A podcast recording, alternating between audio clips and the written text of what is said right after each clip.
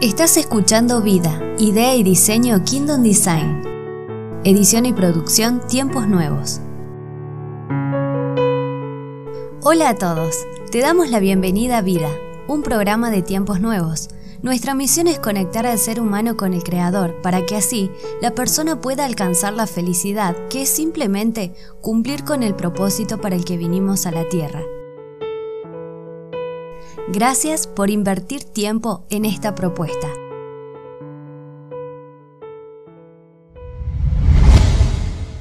Debemos instruir al niño que la única competencia que debe tener es consigo mismo. Todos somos únicos, originales. Lo que la educación y los hogares deberían enseñar es saber buscar en dónde pueden estar las soluciones. Vida, edición y producción, tiempos nuevos, idea y diseño, Kingdom Design.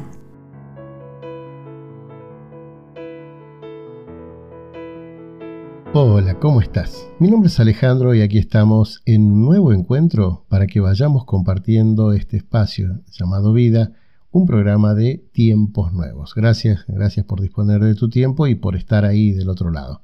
Esperamos que con todo lo que estamos volcando desde acá semana a semana eh, pueda servirte ¿no? para conectarte con el Creador y obtener algunas joyitas que nos van acercando más y más a su persona. Ya sabes eh, que podés encontrarnos a través de nuestras redes sociales, en todas nos vas a encontrar como tiempos nuevos. Y también, si querés consultar o tal vez comunicarte con nosotros, el correo es info arroba tiemposnuevos.org. Te lo repito, info arroba tiemposnuevos.org. Y te invitamos a visitar nuestra página web tiemposnuevos.org que semana a semana se va renovando y donde podés encontrar algunas herramientas para tu cuerpo, para tu alma y también para tu espíritu. ¿Cómo te fue con el desafío de la semana? ¿Pudiste durante cinco días tomarte nada más que cinco minutos y responder estas preguntas? ¿Soy un líder? ¿Gobierno mi vida o mi vida me gobierna? ¿Concluyo lo que empiezo? ¿Voy cumpliendo mis metas? ¿Soy puntual al hablar y en los horarios? Bueno, eh, el tema de hoy eh, que vamos a presentar se denomina Trabajo en equipo. Y el título del episodio lo podríamos poner como Trabajo en equipo o Equipo en trabajo. Otra temática muy interesante, sobre todo en los tiempos que estamos viviendo como sociedad. Eh, trabajar en equipo es una de las cosas más difíciles que existen para el hombre latinoamericano. Ahora, la, vida eh, del ser humano es el equipo. El individuo ha sido creado para vivir en comunidad, ¿no? para socializar con otros. Por ello, es tan particular observar cómo va en contra del mandato de la creación esta sensación de no poder trabajar en equipo. ¿no? Entonces el ser humano está para sociabilizar, para estar con otros, para, para compartir, para estar en comunidad. Sin embargo, cuando nos dicen que tenemos que trabajar con otros, y es como que uno empieza A, no sentirse tan cómodo. Eh, cuando estábamos, por ejemplo, en el, colegio o en la escuela, eh, no nos atraía a la gran mayoría hacer trabajos, por ejemplo, en forma grupal. porque eso nos atrasaba o había que estar a disposición del grupo, tanto en, lo que sea en horarios, en ideas, bueno, en varias cosas más. Mejor siempre era hacer la tarea solo, en el tiempo que nosotros queríamos y sin estar dependiendo, esta palabra es fundamental, no estar dependiendo de otros. Bueno, ya vimos lo individual y, lo colectivo, ¿no? Adentrémonos un poquito en lo colectivo y vamos a hacer una diferencia, una gran diferencia entre lo que es un grupo y un equipo. Pueden sonar como sinónimos, sin embargo, en la esencia no lo son. Eh, por ejemplo, veamos qué es un grupo. Es un conjunto de personas reunidas con un determinado fin. Por ejemplo, los compañeros de trabajo, compañeros de escuela, compañeros de, cualquier actividad. En el grupo nos reunimos, recordamos que hablamos de grupo, ¿no? Nos reunimos personas con distintas historias, con un fin determinado. Por ejemplo, cursar la escuela secundaria. Ahí está el fin determinado, que es obtener el título secundario. Un alumno se inscribe en primer año para comenzar su, carrera secundaria y la meta es recibirse en quinto año y así obtener un título de la especialidad que dicta la institución. Punto. Ahí termina. Otro ejemplo. Eh, voy a buscar trabajo porque mi objetivo es tener un sustento para satisfacer las, necesidades básicas. En dicho trabajo hay compañeros con los que tengo que compartir la tarea y que también tienen el mismo objetivo que yo, el sustento. Ahora, uno no busca un trabajo eh, para hacer amigos, sino porque tiene una meta, la cual es tener un salario a fin de mes. Bien, hay muchos casos en que con el correr del tiempo esos compañeros se convierten en amigos. Puede pasar, y, de hecho sucede, que muchos llegan incluso a estar en pareja con algún compañero, ¿no? A partir de esta relación laboral.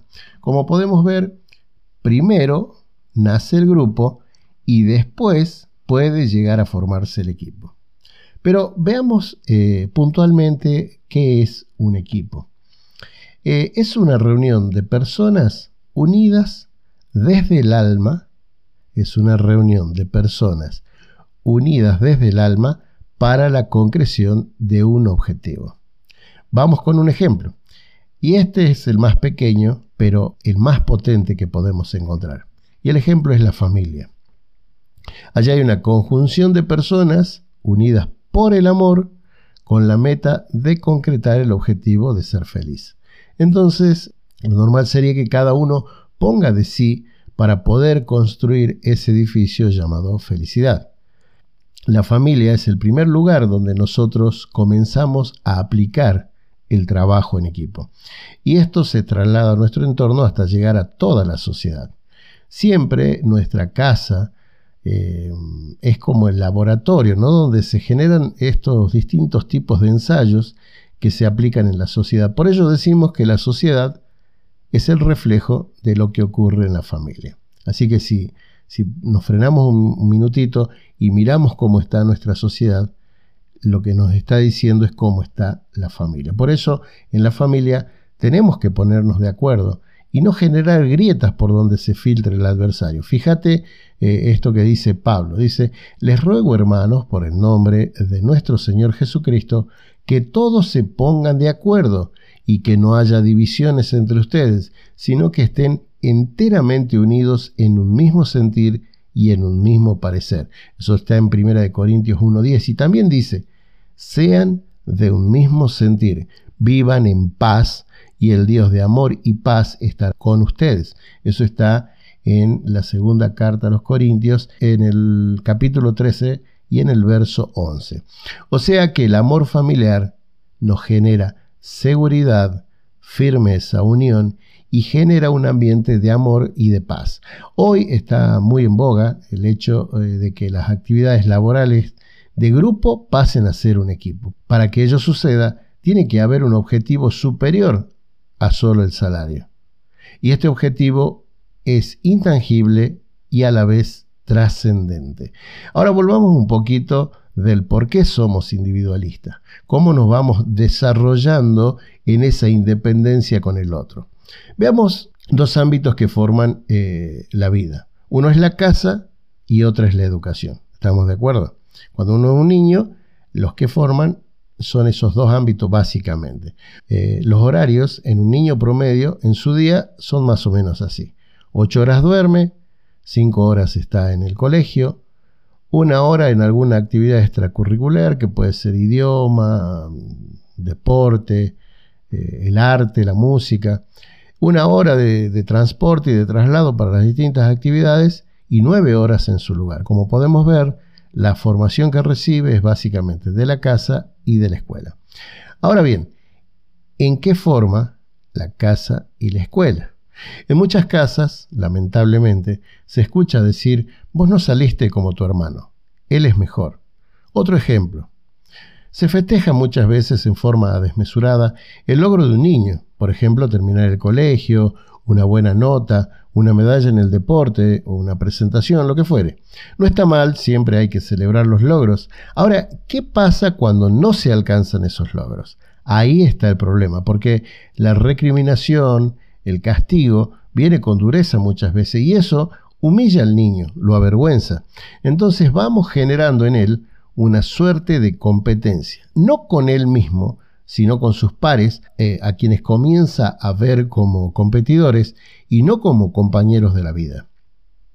Debemos instruir al niño que la única competencia que debe tener es consigo mismo, que es persistir a la meta para obtener el premio del Supremo, que es el llamamiento de Dios en Cristo Jesús. Eso está en Filipenses 3:14. La sociedad eh, posmoderna es la, eh, digamos, el ámbito, el caldo de cultivo para el individualismo. Una época donde lo que importa es la propia felicidad, en realidad el, propio eh, sentirse bien, el bien en uno mismo y no el bien común. Ya no se busca el bien colectivo, sino el autocomplacerse y el autobeneficio. Al ser uno mismo la prioridad, no da lugar para los demás, a menos por supuesto que te traigan eh, algún tipo de beneficio, ¿no? Y ahí empieza la especulación. Esta es la era del yo-yo, primero yo, después yo y luego yo, donde el individuo se preocupa eh, solamente de él mismo y se olvida de todo lo que lo rodea. Todo esto sumado al anonimato urbano, donde la persona, eh, digamos, en todo, ¿no? en las estadísticas, termina siendo un número en la masa, ¿no? en el mover de todos y promueve un individualismo insano que margina a, toda esta generación. Em, la educación se encarga específicamente de generar el individualismo a ultranza. Veamos, hay un abanderado que se lo reconoce por su esfuerzo propio individual, desde la calificación, donde hay estudiantes que tienen una escala del 1 al 10. Ahora, recordamos que de niños nos enseñaron a trabajar en equipo, de niños, ¿no? A que la nota valiera por el esfuerzo, por la voluntad de todos y no por la voluntad individual. Todos somos únicos, originales, irrepetibles. Sin embargo, entre todos los hijos conformamos el cuerpo de Cristo, en donde Él es la cabeza. O sea, que más allá de las características únicas que tenemos, somos uno en Él. Porque el cuerpo no es un solo miembro, sino muchos. Eso lo encontramos en la primera carta a los Corintios, en el capítulo 12, en el verso 14. La educación no ha crecido, se ha estancado. Hoy se enseña lo mismo que en el siglo XIX con docentes del siglo XX para estudiantes del siglo XXI. La educación no ha cambiado en un mundo que ha cambiado eh, absolutamente todo. Fijémonos en este detalle. La educación se encarga de calificar y lo hace de la siguiente manera. Ejemplo, si alguien resuelve los problemas de matemáticas en forma rápida y llega al resultado con el método enseñado, entonces seguramente va a tener una calificación de 10. Veamos otro niño. Le cuesta, se demora, se esfuerza y llega al resultado con el método enseñado, pero va a alcanzar la calificación de 6 por la demora que se produjo. Otro niño llega al resultado, pero no con el método enseñado, sino con otro. Seguramente estará desaprobado o en el mejor de los casos también tendrá una nota de 6. ¿Estamos de acuerdo? Eso sería lo clásico. Ahora veamos. De acuerdo con estos ejemplos, el docente estará calificando a quien sabe más, a quien tiene más aprendido los conceptos vertidos en clase. Y no decimos que está mal, para nada, solo que por ahí puede estar incompleto. ¿Por qué decimos eso? Porque acaso no merece una muy buena nota aquel que a pesar de que le cuesta, que se esforzó y llegó a la meta, que era el resultado, o el tercer ejemplo, que llegó al resultado, pero con otro método. ¿Por qué decimos esto? Básicamente porque si se le pusiera una buena nota al que se esforzó, estaríamos calificando al esfuerzo. Y eso es algo que lo va a desarrollar a lo largo de la vida, porque en esta hermosa aventura que es la vida, muchas cosas, la mayoría, se consiguen con esfuerzo y con valentía. Ahora este niño que llega al resultado, el tercer ejemplo, con otro método, ¿no merece acaso una buena nota? Porque la vida está llena de problemas y no solo de matemáticas. Y lo que se espera es que una persona sepa solucionar sus problemas, más allá del camino que utilice. Obviamente que este camino esté dentro del marco de los valores y principios. Veamos otra situación. La mayoría de los docentes cuando toman exámenes hacen preguntas acerca de los conceptos que dieron a lo largo de las clases. Por ello, están atentos a que los estudiantes no se copien, no dicten, no saquen sus notas o los libros. Pregunta, ¿no sería más fácil ponerlos a que resuelvan un problema, pero que usen todos los materiales, libros, apuntes, notas, etcétera, que ellos necesiten para llegar a esa resolución? ¿Acaso en la vida no se nos presentan a diario problemas que debemos solucionar? ¿No echamos manos a todo lo que tenemos al alcance para solucionarlo? Me imagino que cuando, por ejemplo, un abogado tiene un litigio en una pareja, por ejemplo, no se está acordando constantemente del Código Civil y sus artículos y jurisprudencia. ¿Qué hace el abogado? Simplemente llega a su oficina, abre el Código Civil, lee la jurisprudencia e incluso busca otras normas que puedan avalar lo que quiere plantear en el escrito. Lo que la educación y los hogares deberían enseñar es saber buscar en dónde pueden estar las soluciones. El saber buscar dónde pueden estar las soluciones. Si tenés hijos, no le allanes ni los dejes solo en el camino. Acompáñalo, para que cuando necesita pueda extender su mano y encontrar seguridad y confianza. El camino de la vida tiene curvas y contracurvas, tiene subidas, tiene bajadas. Si nosotros cargamos todo el tiempo a nuestros hijos para que no sufran las inclemencias del camino, los estaremos discapacitando porque hay tiempo para todo. Fíjate, hay un tiempo señalado para todo y hay un tiempo para cada suceso bajo el cielo. Tiempo de nacer y tiempo de morir, tiempo de plantar y tiempo de arrancar lo plantado, tiempo de matar y tiempo de curar, tiempo de derribar y tiempo de edificar, tiempo de llorar y tiempo de reír, tiempo de lamentarse y tiempo de bailar tiempo de lanzar piedras y tiempo de recoger piedras, tiempo de abrazar y tiempo de rechazar el abrazo, tiempo de buscar y tiempo de dar por perdido, tiempo de guardar y tiempo de desechar, tiempo de rasgar y tiempo de coser, tiempo de callar y tiempo de hablar, tiempo de amar y tiempo de odiar, tiempo de guerra y tiempo de paz. Los sabios aplican todo esto. Y esto lo encontramos en el libro de Eclesiastés, capítulo 3, del verso 1 al 8. Recuerdo la historia de la mariposa y ahora te la voy a contar. Y algo me dice, el Espíritu Santo, que esto te va a llevar a reflexionar mucho sobre cómo estás administrando a las generaciones. Un hombre encontró el capullo de una mariposa y se lo llevó a casa para poder verla cuando saliera de él. Un día, vio que había un pequeño orificio y entonces se sentó a observar por varias horas viendo que la mariposa luchaba por poder salir del capullo. El hombre observó que forcejeaba duramente para poder pasar su cuerpo a través del pequeño orificio en el capullo, hasta que llegó un momento en el que pareció haber cesado la lucha, pues aparentemente no progresaba en su intento.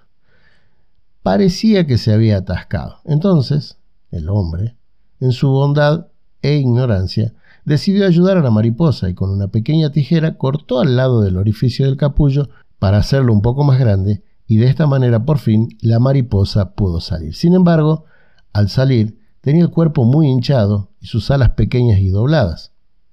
El hombre continuó observando, pues esperaba que en cualquier instante las alas se desdoblarían y crecerían lo suficiente para soportar al cuerpo, el cual se contraería al reducir lo hinchado que estaba. Ninguna de las dos situaciones sucedió. La mariposa solamente podía arrastrarse en círculos con su cuerpecito hinchado y sus alas dobladas. Nunca pudo llegar a volar.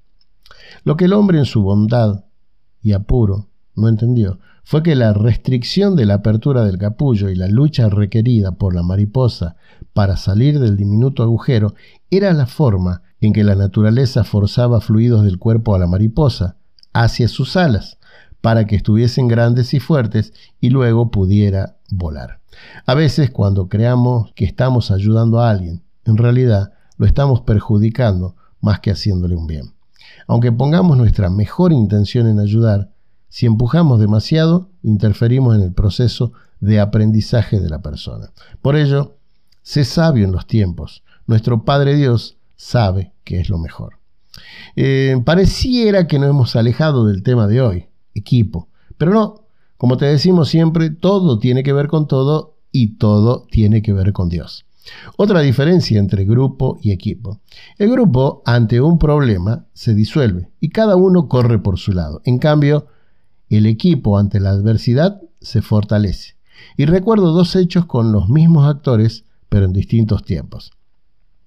En un momento como grupo, los discípulos que seguían a Jesús, cuando éste es apresado, lo abandonaron y huyeron todos. Eso está en Marcos capítulo 14, verso 50. Ahora, cuando son un equipo, sucede lo siguiente. Lo encontramos en el libro de Hechos capítulo 4, versos 18 al 20. Dice, cuando los llamaron, les ordenaron no hablar ni enseñar en el nombre de Jesús. Mas respondiendo Pedro y Juan dijeron, Vosotros mismos juzgad si es justo delante de Dios obedecer a vosotros antes que a Dios, porque nosotros no podemos dejar de decir lo que hemos visto y oído. ¿Qué hizo que los discípulos en grupo se transformaran en equipo? Simplemente el poder del Espíritu Santo. Y cuando fueron un equipo, tuvieron un propósito mayor, intangible y trascendente que fue el ir y hacer discípulos a todas las naciones, bautizándolos en el nombre del Padre y del Hijo y del Espíritu Santo, enseñándoles a guardar todo lo que os he ordenado, y he aquí yo estoy con vosotros todos los días hasta el fin del mundo. Eso dijo Jesús y está escrito en el libro de Mateo, capítulo 28, versos 19 y 20. Veamos dos ejemplos audiovisuales acerca de lo que es un grupo y un equipo. Primero veamos lo que es un grupo.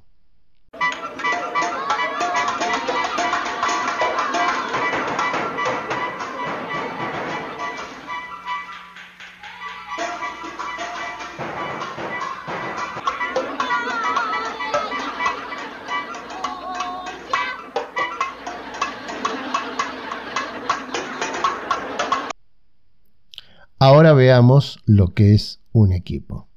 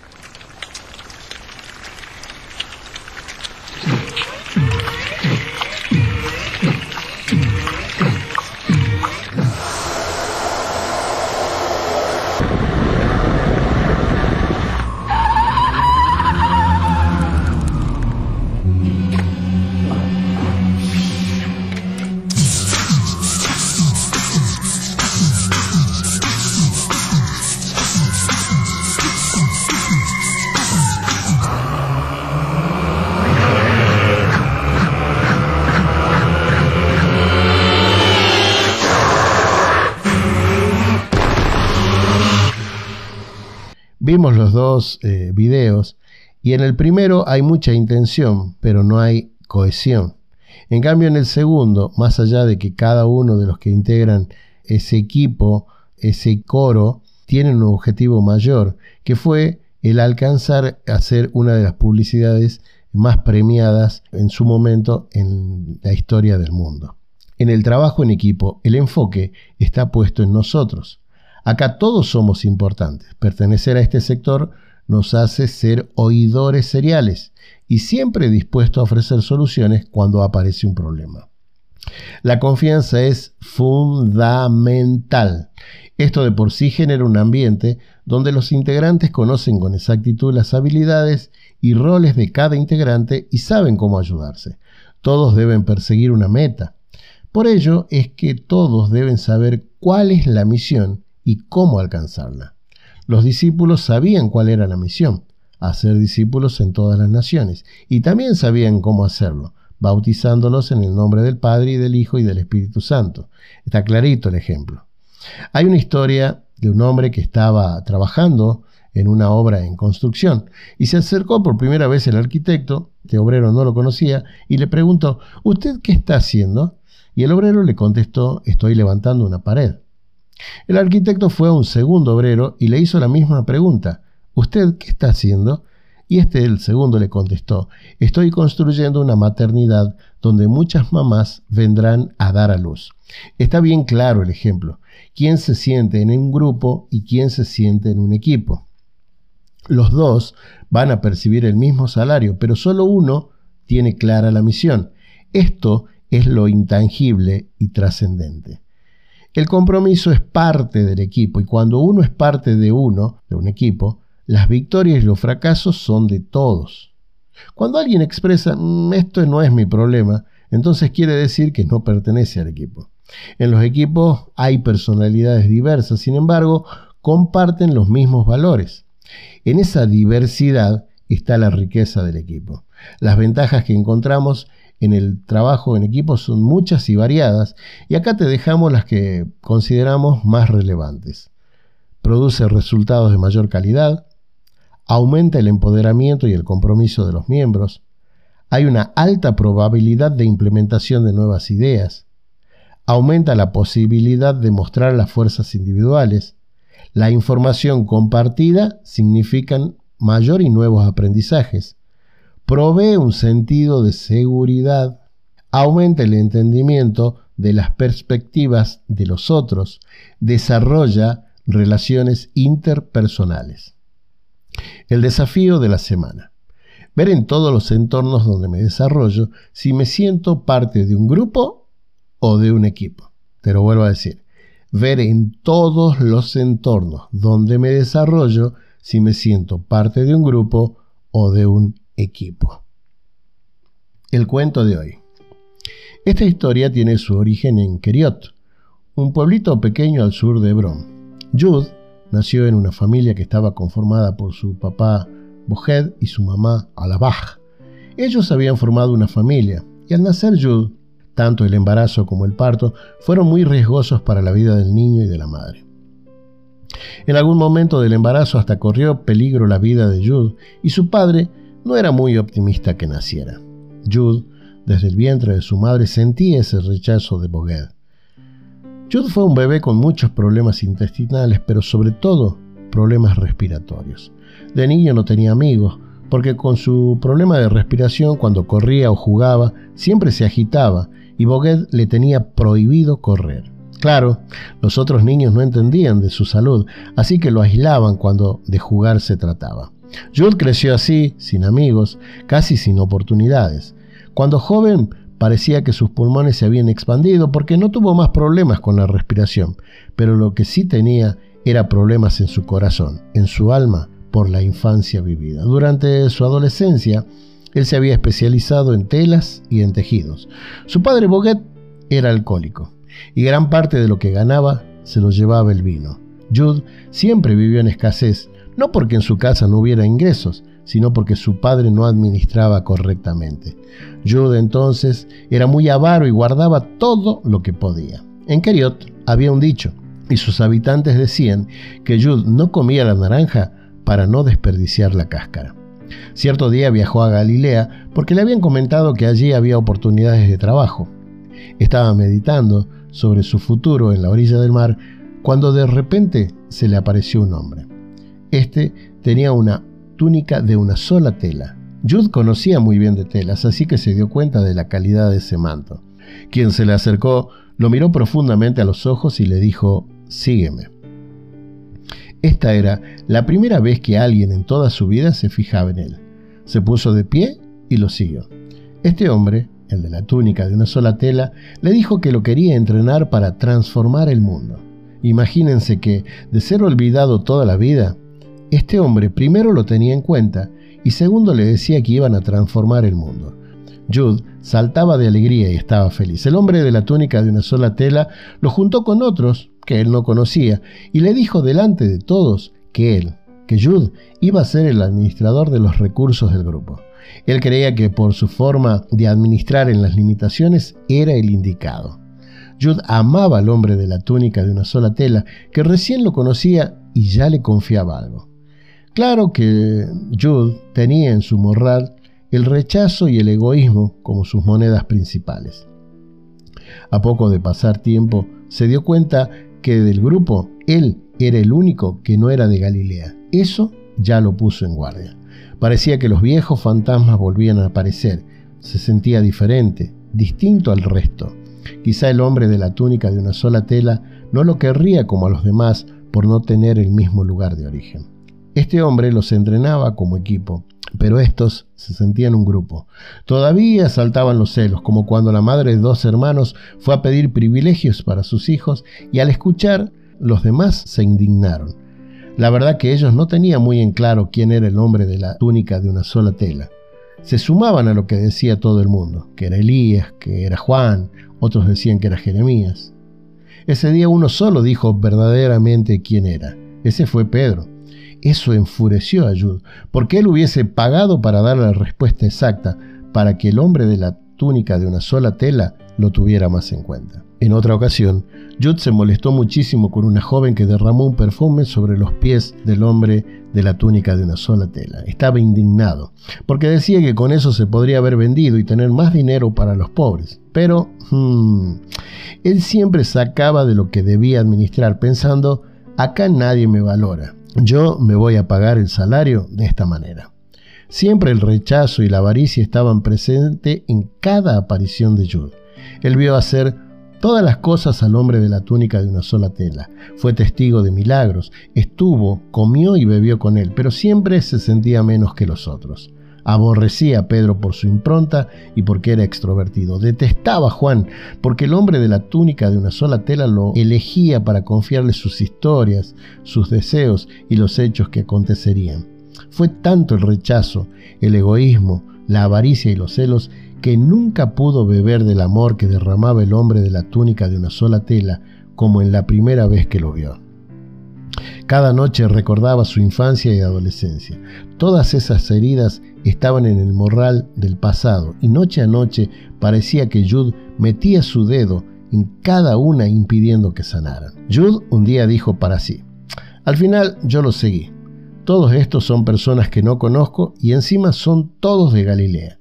Con lo que aprendí podría recorrer distintos lugares diciendo y hablando como él, y eso me daría prestigio y dinero. Los fariseos lo quieren meter en la cárcel y yo no voy a arriesgar mi vida por ninguno de todos estos. Igual lo van a apresar. Por ahí, si digo dónde está, capaz que obtengo algún dinerito extra para mí. Así lo hizo y fue al Sanedrín y acordó el pago de 30 monedas de plata por la entrega. La última cena del maestro con sus estudiantes yo estaba pensando en qué haría con lo que obtendría por el arresto. Por estar pensando en ello metió su mano en el plato. Allí el maestro dijo que uno de ellos lo entregaría. Jude, no dándose por aludido, le dijo, ¿Seré yo, señor? Y el hombre de la túnica de una sola tela le dijo al oído, Tú lo has dicho. Después, después la historia es conocida. Jude, después de su rechazo y avaricia, sintió remordimiento pero no arrepentimiento. Quiso devolver las 30 monedas, pero los sacerdotes entendían mejor que nadie que no podían tomar ese dinero nuevamente porque estaba manchado de sangre. Jude no podía ya cargar con tanta culpa. Ese grupo había sido lo más cercano al amor que había conocido, pero sus culpas, sus heridas, sus historias no sanadas lo llevaron a tomar una drástica decisión, y mientras lo hacía expresó con voz en cuello, mejor hubiera sido no haber nacido.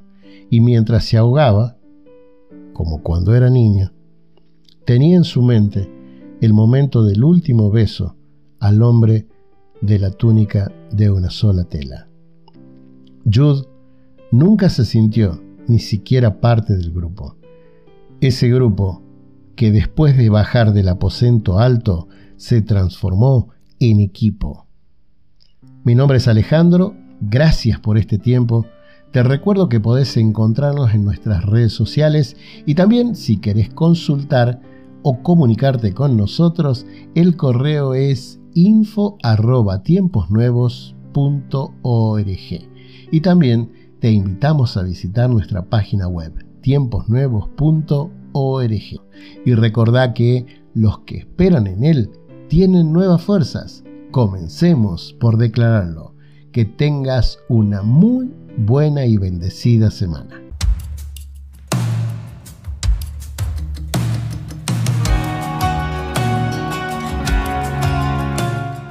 Vida, edición y producción, tiempos nuevos. Idea y diseño, Kingdom Design.